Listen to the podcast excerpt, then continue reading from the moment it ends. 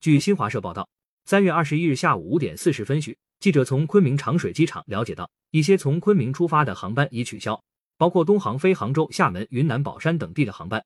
目前，东航官网已改为黑白页面。界面新闻向东航了解情况，公司方面暂无回应。